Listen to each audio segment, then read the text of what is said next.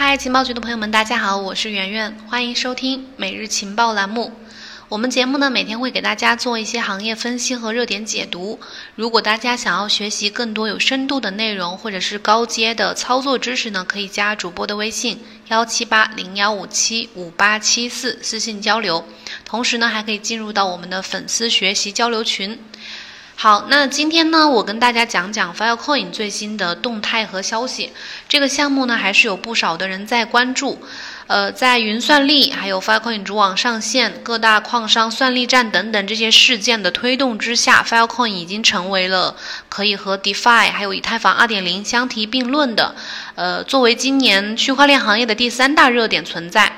同时呢，Filecoin 的宏大愿景也给了很多的投资者们巨大的想象空间。不过呢，对于 Filecoin 这个项目，其实呃市场上各种声音都有，有肯定的，也有质疑的。那么我们该听谁的呢？又应该怎么去厘清乱象，看清本质？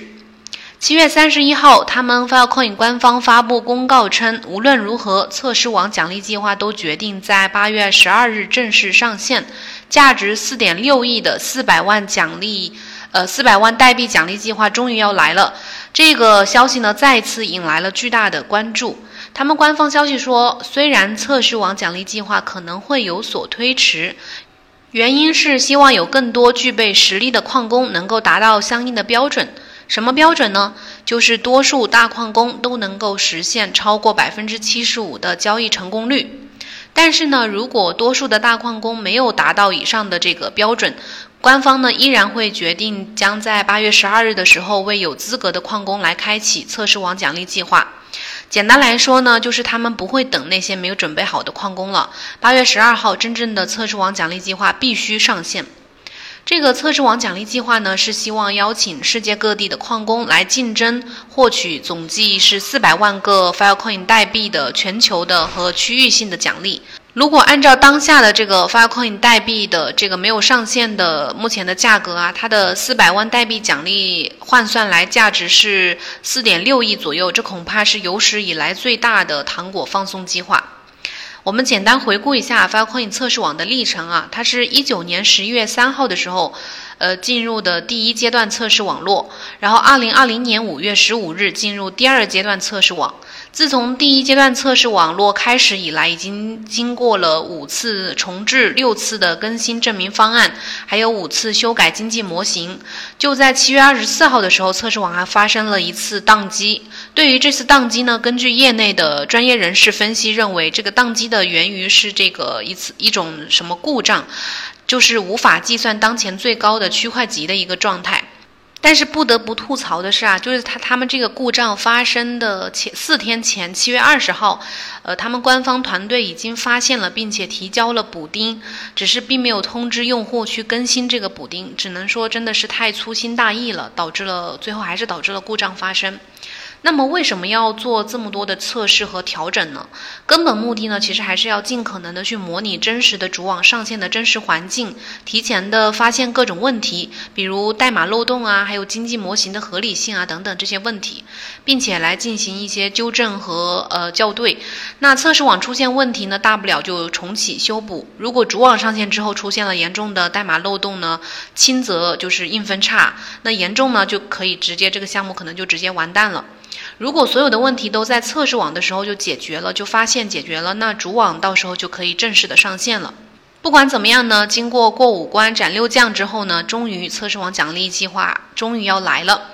但是，针对众多的质疑呢，尤其是比如之前江卓尔的这个小电影的理论，还有这个杨海波的存存储效率论，一边是火热的 Filecoin 主网上线和它的代币暴涨，一边是各种质疑的声音，我们应该如何去相信？就是如何去判断呢？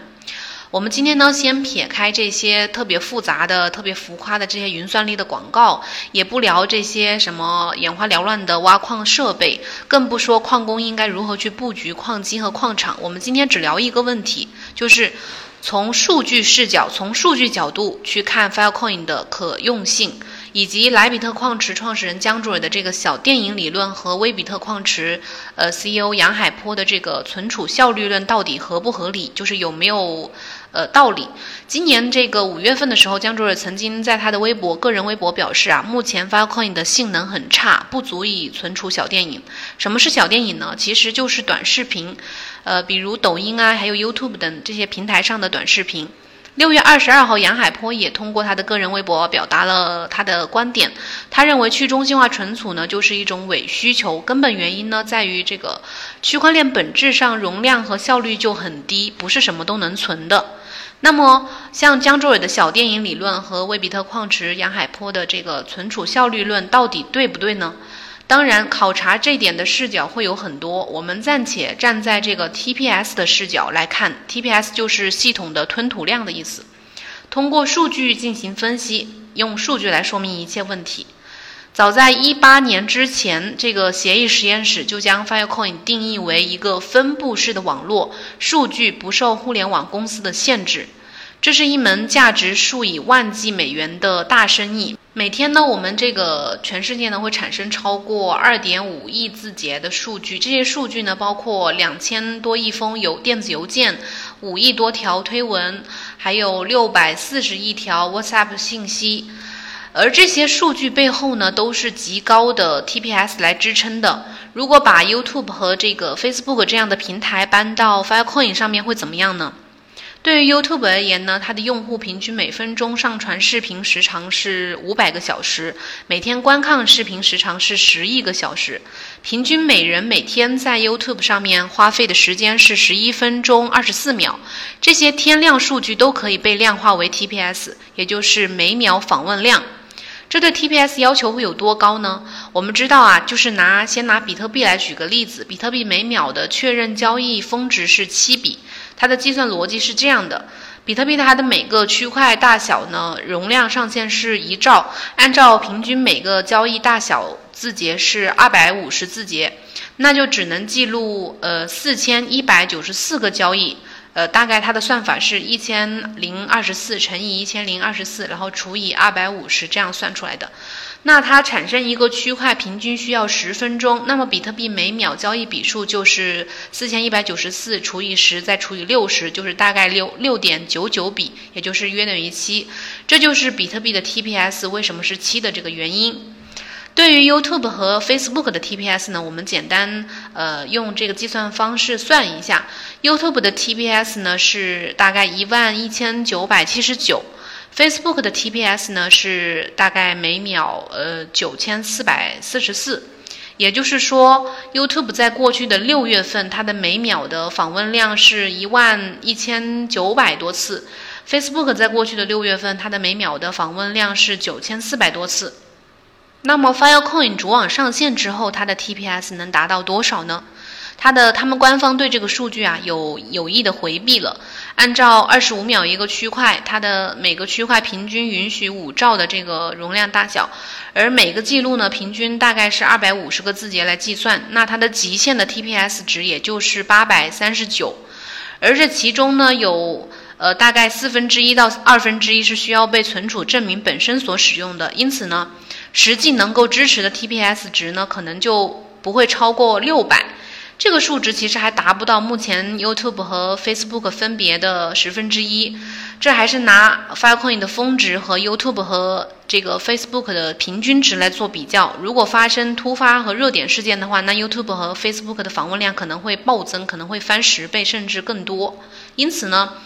从 TPS 这个角度来看，江卓尔和杨海波的这个小电影理论和存储效率理论是非常合理、非常正确的。不过呢，我们身处一个呃时刻都在发生剧烈变化的世界，Filecoin 会不会像以太坊一样，在发展的道路上，逐渐从世界计算机的定位上转变成这个呃 DeFi 加持下的去中心化金融的基础呢？Filecoin 是否会有这样的转型呢？毕竟一切都只是刚刚开始，对市场还是要保持一个想象空间。在采访一位 Filecoin 业内大佬的时候呢，我们对于把这个 Filecoin 和 YouTube 还有 Facebook 这样的 TPS 来类比、来比较这样的理论，他给出了这样的解释：Filecoin 市场定位呢不一样，就像以太坊要它做世界计算机，现在才找到 DeFi 平台这样的定位。实际上呢，对于以太坊，它的世界计算机愿景是在一开始就提出来的。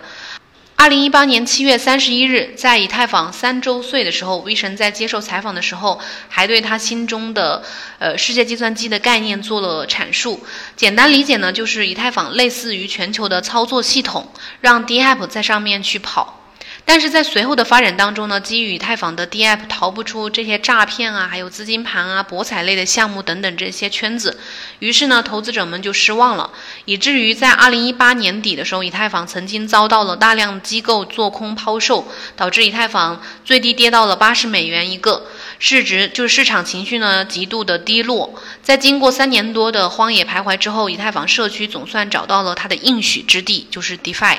目前 DeFi 生态的繁荣和火爆程度呢，大家很明显已经不言而喻了。不论从业务逻辑还是现实情况来看，DeFi 让以太坊形成了一个链上闭环，甚至让整个区块链行业在经过多年徘徊之后，最终看到了曙光。就连以太坊的两位联合创始人，一个 V 神，一个 Lubin，都承认，呃，以太坊正在成为 Global Decentralized Finance Ledger，就是全球分布式金融分类账本。这对以太坊而言呢，是一件大好事。那么，Filecoin 能在它的发展过程当中找到精确的定位吗？也许只有时间才能回答这个问题。我们呢也会继续的关注 Filecoin 未来的发展和进展，大家可以关注我们，和我们一起学习，把握未来的机会。关注订阅我们的节目，也可以加主播的微信幺七八零幺五七五八七四。有问题呢，欢迎随时来交流。好了，今天节目就到这里，我们明天再见，拜拜。